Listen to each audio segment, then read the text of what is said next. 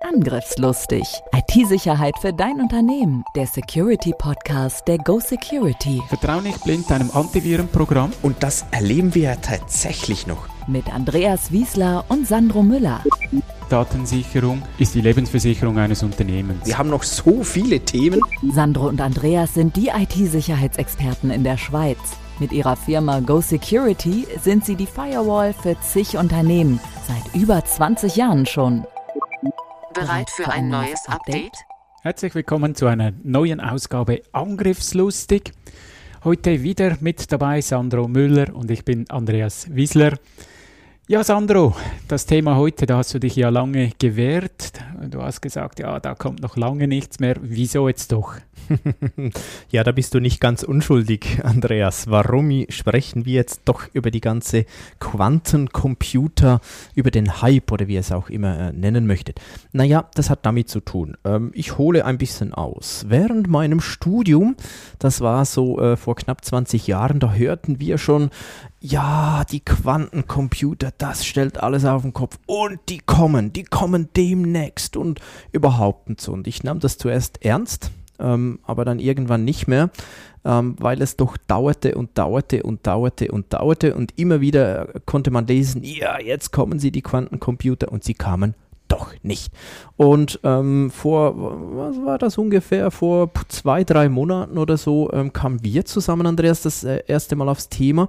Und ich habe dich dann auch abgeblockt und gesagt, ja, vergiss es, die kommen noch lange nicht. Ähm, zuerst haben wir selbstfliegende, selbstfahrende äh, Autos, Flugzeuge, was auch immer, aber das ganz sicher nicht.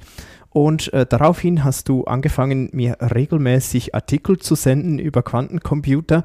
Ähm, und wie ich bin, interessiert mich das ja dann doch, muss ich es doch lesen. Und habe dann schon festgestellt, mh, hm, wir sind definitiv weiter und es ist schon spannend, das ganze Thema, und zwar so spannend, dass wir vielleicht auch im, über das Thema Sicherheit unbedingt sprechen sollten. Und das war so der Auslöser. Deshalb sind wir heute beim Thema.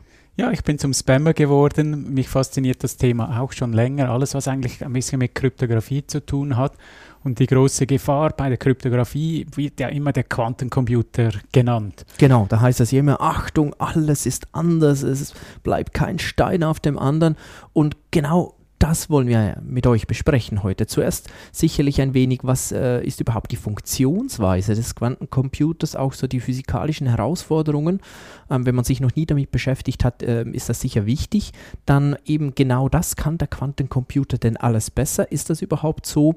Und äh, zuletzt dann ganz, ganz wichtig, da geht es dann um die Wurst, ist es nötig, dass ich mich bereits jetzt auf das Quantencomputerzeitalter vorbereite? Ja, gehen wir doch zuerst ein bisschen auf die Funktionsweise ein. Wir kennen den klassischen Computer, der hat zwei Zustände, ein aus, 0 oder 1. Und genau das wird durcheinandergewirbelt. Ja, genau durcheinander, durcheinandergewirbelt deshalb, weil wir nicht mehr mit Bits, sondern mit sogenannten Q-Bits, wie das genannt wird, also das ist eine Abkürzung für Quantenbits, extrem kreativ, aber das sind ja auch Menschen, die anderes gut können als kreative Titel. Nee, das sind die sogenannten Quantenbits und das Spezielle daran oder etwas, das speziell ist, äh, zumindest theoretisch, können die unendlich viele Zustände darstellen. Und das erst noch gleichzeitig. Also nicht nur 0 und 1, sondern unendlich viele. In der Praxis ist das äh, heute noch nicht ganz so. Da können Sie mehr als zwei sicherlich, aber schon noch äh, von unendlich ist man noch ziemlich weit äh, entfernt. Ich glaube, man weiß auch nicht, wann man das erreicht hat, weil unendlich ist da etwas kompliziert. Aber zumindest heute sind wir noch weit davon entfernt. Dann anders ist auch die Größe, Andreas. Ja, die ist extrem klein. Da sprechen wir auf Atombasis. Und das macht dann auch das Speichern etwas aufwendiger. Und ich brauche keine Transistoren, äh, physikalische Elemente und so weiter, die heute immer kleiner gebaut werden. Das ist nochmal ein ziemlicher Schritt in die Miniaturisierung. Allerdings, wenn man heutige ähm, äh, Quantencomputer-Prototypen, äh, nenne ich es jetzt mal, sieht, dann würde man das nicht denken. Denn es gibt ein paar echte Herausforderungen für diese Maschinen. Ja, vielleicht noch zuerst äh, diejenigen, die heute gebaut werden, die werden für bestimmte Aufgaben erstellt. Und die können nicht einfach alles, sondern man hat ein Problem und sagt, ich möchte jetzt das mit Quantencomputern lösen können. Und äh, einfach von, ja, ich kann ein Windows und ein Linux und ein Mac da drauf bauen, das wird äh, Stand heute so nicht gehen. Ja, die Herausforderung hast du gerade angesprochen. Ich finde das Spannendste ja, die Dinger müssen auf rund 200, minus 273 Grad Celsius, minus, ähm, das sind so ungefähr 0 Kelvin, also äh, man ist da so nahe wie möglich am absoluten Nullpunkt. Da müssen die heruntergekühlt werden. Und das ist schon, das ist schon saukalt, ne? ja, und das hast du auch nicht einfach sofort. Das ist ein aufwendiger Prozess, dass du überhaupt auf diese Kühlleistung kommst. Also du kannst nicht einfach einschalten, drei Minuten warten, dann hast du das und ich glaube, es geht mehrere Tage, oder? Weißt du das? Ja, je nach Umsetzung, ja, wie du das halt schon gespeichert hast. Die, diese Kälte, ob die du einfach äh, schon zur Verfügung hast oder du jedes Mal wieder neu erstellen musst. Ja. Mhm. Mhm. Und es ist ja auch, dass der absolute Nullpunkt ist, ist es natürlich ähm, schwer äh, oder einfach mal die ersten 20 Grad runterzukühlen, die zweiten 20 auch noch.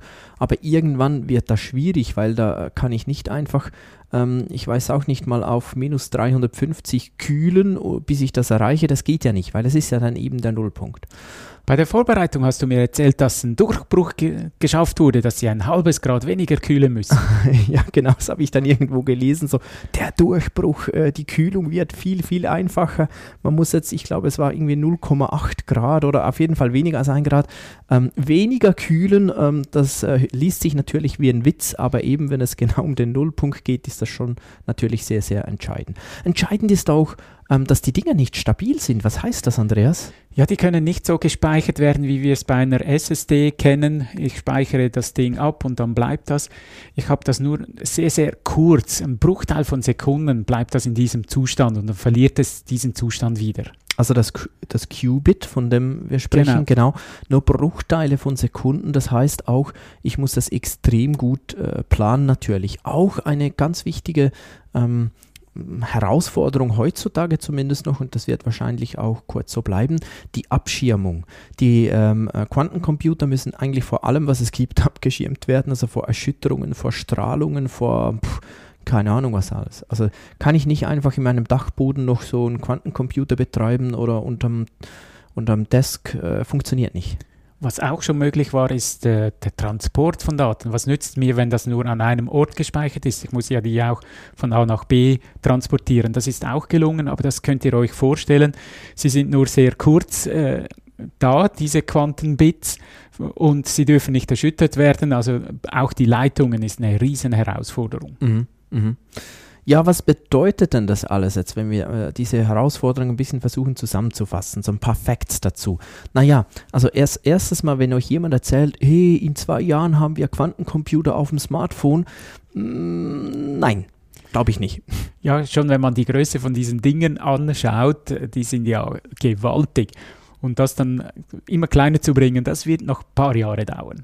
Und vor allem, äh, solange wir die so herunterkühlen müssen, also ähm, da brauchst du richtig dicke Handschuhe, um dann noch eine SMS schreiben zu können oder sowas. Also nee, auf dem Smartphone Quatsch, dafür ist es auch gar nicht gedacht, zumindest heute nicht diese Technologie, wie das in, in 20, 30 Jahren aussieht, keine Ahnung, aber im Moment sicher nicht. Dann ähm, auch mit der Abwärme kann man keine Schwimmbäder heizen, funktioniert nicht bei minus 273 Grad. Gut, wenigstens kannst du Pinguine einfrieren. Ja, aber weil der Energiebedarf so hoch ist, hast du eben doch wieder Wärme. Da kannst du doch noch den Zoo mitheizen. Ja, das stimmt, da hast du schon recht. Ähm, es hört sich einfach so krass an, aber die, ähm, weißt du da mehr eigentlich zum Energiebedarf? Ich glaube, so richtig ökologisch ist das nicht, oder? Ja, aber das sind ja Bitcoins auch nicht. Ja, da hast du wohl recht. Da hast du wohl recht. Ist ein andere, komm, wir lassen das mit den Bitcoins. Gehen wir wieder zu den Quantencomputern zurück. Ähm, ich sage jeweils, äh, ein Physiker wird sich jetzt vielleicht ähm, ähm, an den Kopf langen und sagen, was erzählt der für ein Blödsinn. Ähm, aber ich vergleiche das jeweils gerne noch mit der Kernfusion, ähm, weshalb nicht rein technisch, wie das passiert, sondern mehr, auch dort kämpft man genau mit der Stabilität des ganzen Prozesses. Auch dort ist man seit vielen, vielen Jahren dran. Man ist schon ziemlich weit. Man ist eigentlich kurz davor, dass man das wirklich nutzen kann. Aber es ist so eine, so eine ähm, never-ending Story. Gut, irgendwann wird auch das vermutlich funktionieren. Aber ich vergleiche das gerne. Und wie erwähnt, werden ja diese Dinger für bestimmte Zwecke gebaut. Das heißt, ihr könnt nicht einfach ein C- oder ein Java-Programm nehmen und das auf einem Quantenprozessor kompilieren, weil das, für das ist es nicht gedacht. Hm. Und wenn ich mir das mal so überlege, wenn die Dinge nur Sekundenbruchteile stabil sind, ey, dann werdet ihr nie, nie, nie eine Sanduhr sehen beim Quantencomputer. Sowas wird es wahrscheinlich einfach nicht geben. Vor allem nicht für die Sauna. Genau. Hack to go. Hack to go. Ja, der Quantencomputer ist nicht für alles geeignet, sondern der wird für ganz bestimmte Zwecke gebaut so Aussagen wie Verschlüsselung ist nichts mehr wert, die Kryptographie muss neu erfunden werden, Passwörter äh, funktionieren nicht mehr, sind so Schlüsselaussagen, die wir immer wieder hören. Allerdings stimmen die nur teilweise. Ähm, also gewisse Elemente stimmen, aber es ist eben ein bisschen zu sehr verallgemeinert. Und zwar bleiben wir mal bei der Verschlüsselung. Dort ist es so, dass in erster Linie ähm, die asymmetrische Verschlüsselung gefährdet ist. Wir haben da ja auch schon eine Folge dazu gemacht, was ist jetzt symmetrische, was ist asymmetrische Verschlüsselung. Aber wenn ich jetzt einen Text äh, schreibe und den verschlüsselt übermitteln möchte zu dir, Andreas, dann ist das klassischerweise die Verschlüsselung dazwischen ist eben symmetrische Verschlüsselung und nicht asymmetrische. Wir kommen dann nochmal kurz darauf zurück, dass es trotzdem ein Problem sein könnte, aber grundsätzlich diese Verschlüsselung ist nicht gefährdet, sondern die asymmetrische Verschlüsselung, die braucht man ähm, insbesondere, äh, wenn, wenn ich so verschlüssel, wenn wir nicht einen geheimen Schlüssel schon ausgemacht haben zusammen und trotzdem verschlüsselt kommunizieren möchten.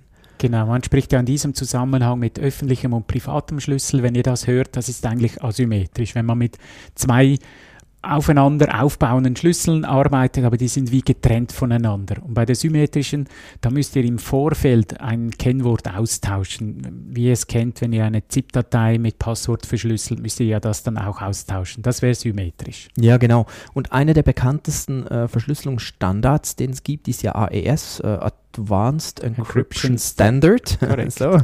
Und den kennt man so als AES 128 heutzutage. Das heißt, ähm, man verwendet 128 Bit für den Schlüssel. Oder AES 256 bedeutet logischerweise dann, man verwendet 256 Bit für den Schlüssel. Und heutzutage geht man eigentlich davon aus, dass 128 äh, Bit äh, gut ausreichen. Das ist immer noch viel zu viel. Und jetzt für Quantencomputer ähm, wir haben gesagt, da ist er nicht ganz so gut. Und tatsächlich geht man heute davon aus, es reicht, wenn ich einfach AES 256 nehme für die nächsten Jahre. Das ist sicher genug. Die Herausforderung da ist halt das, was ich vorhin gesagt habe. Ich muss den Schlüssel äh, austauschen können. Und der große Vorteil am asymmetrischen ist, dass ich eben das genau nicht machen muss, dass ich wie einen öffentlichen Teil habe, den kann ich ins Internet stellen, jeder kann, kann den nutzen. Und das bekannteste Verfahren ist da RSA von Rivers Javier Edel, Edelman.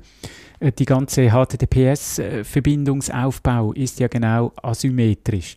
Nachher die Webseite anschauen ist symmetrisch, da haben wir euch auch mal was dazu erzählt.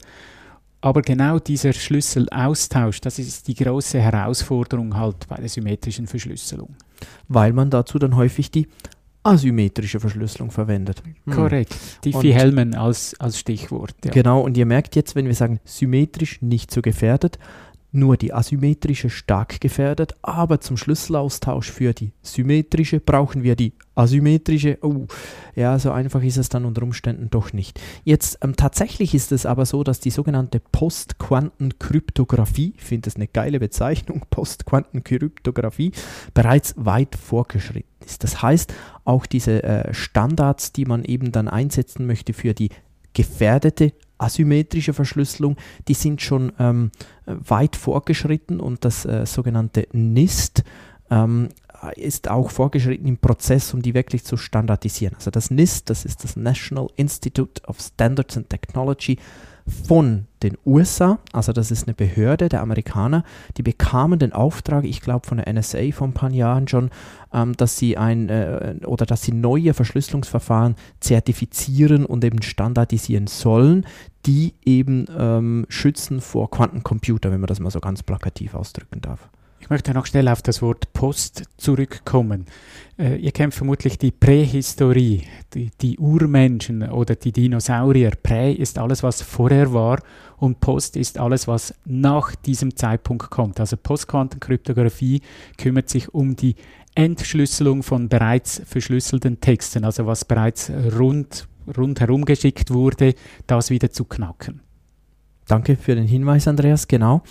Und ähm, eben das NIST ist mittlerweile so weit, dass man davon ausgehen darf, dass vielleicht 2022, sicherlich aber 2023 ähm, diese Standards dann auch wirklich freigegeben werden. Es ist aber heute, die kann man heute schon verwenden, weil es ist auch eine Bedingung, dass die äh, nicht geschützt sind von Patenten oder die Patente zumindest frei sind, frei verfügbar, kann man heute schon verwenden und da gibt es auch ganz verschiedene Empfehlungen dazu schon.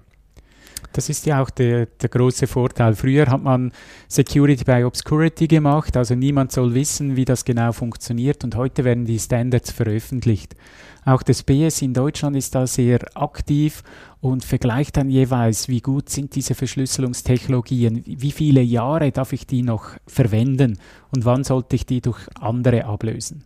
Übrigens, ähm, guter Hinweis, das äh, BSC hat auch einen ganz guten Bericht äh, äh, erstellt. Der ist nur irgendwie so, so vier, fünf Seiten und sehr, sehr einfach lesbar. Wir werden euch den in den Show Notes auch verlinken, wenn euch das interessiert. Gerade auch geht es um diese Post-Quantenkryptographie. Ähm, so, das Wort kann ich, glaube nie ohne ablesen. Jetzt wird es so sein, diese neuen Algorithmen, diese neuen äh, Standards, die werden mehr Performance brauchen. Das heißt, die brauchen mehr Rechenleistung, weil verschlüsseln werden wir es meistens nicht auf Quantencomputer. Wie gesagt, die werden nicht unter unserem Tisch stehen, auch nicht im normalen Serverraum. Ähm, brauchen zwar mehr Performances, aber machbar. Mit den heutigen Systemen geht man nicht davon aus, dass es, oder weiß eigentlich, das ist kein Problem. Das ist auch der Grund, dass vor allem auch investitionsstarke Labore sich um dieses Thema kümmern. IBM ist da sehr weit, Google ist sehr weit. Und das mutmaßen wir jetzt äh, ein bisschen, auch Geheimdienste sind natürlich hier sehr aktiv auf diesem Markt. Genau, also eigentlich dürften wir es euch nicht sagen, aber vielleicht könnte es sein, dass die das, hoffentlich hören die das nicht an. nee, es ist natürlich offensichtlich, dass auch Geheimdienste sehr, sehr, sehr interessiert sind. Ähm, an der ganzen Thematik. Dann, wir haben ja erwähnt, 2022 oder 2023 werden diese neuen Verfahren verfügbar sein und im Moment gehen verschiedene Forscher davon aus, dass wir ungefähr so ab, ab 2030 ausreichend stabile und leistungsfähige Quantencomputer haben werden. Also ein bisschen weg von dem äh, Prototypen ähm, äh, Zeug, sondern wirklich äh, leistungsfähig und, und die kann man dann einsetzen. Also keine zehn Jahre mehr, bis wir an diesem Punkt sind. Und wir möchten euch im nächsten Teil dann ein bisschen näher darauf eingehen, wo liegt genau denn diese Gefahr in diesen zehn Jahren? Genau, weil eigentlich könnte man sagen, ist ja gar kein Problem. Ja dann, ähm, bleibt doch dran, hört euch auch die nächste Folge an. Dann in der nächsten Folge werden wir wirklich da nochmal drauf eingehen und den Rest präsentieren. Vielen Dank, dass ihr dabei wart. Wenn es euch gefallen hat, dann äh, abonniert doch den Kanal, außer ihr habt das schon gemacht. Gebt euch uns doch auch ein paar Sterne, wenn ihr das mögt. Das würde uns sehr freuen. Bis zum nächsten Mal. Danke, tschüss. Tschüss. Angriffslustig IT-Sicherheit für dein Unternehmen. Der Security Podcast der Go Security.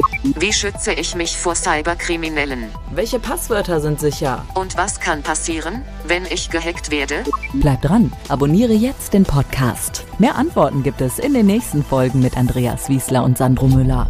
Weitere Updates und Tipps auf gosecurity.ch.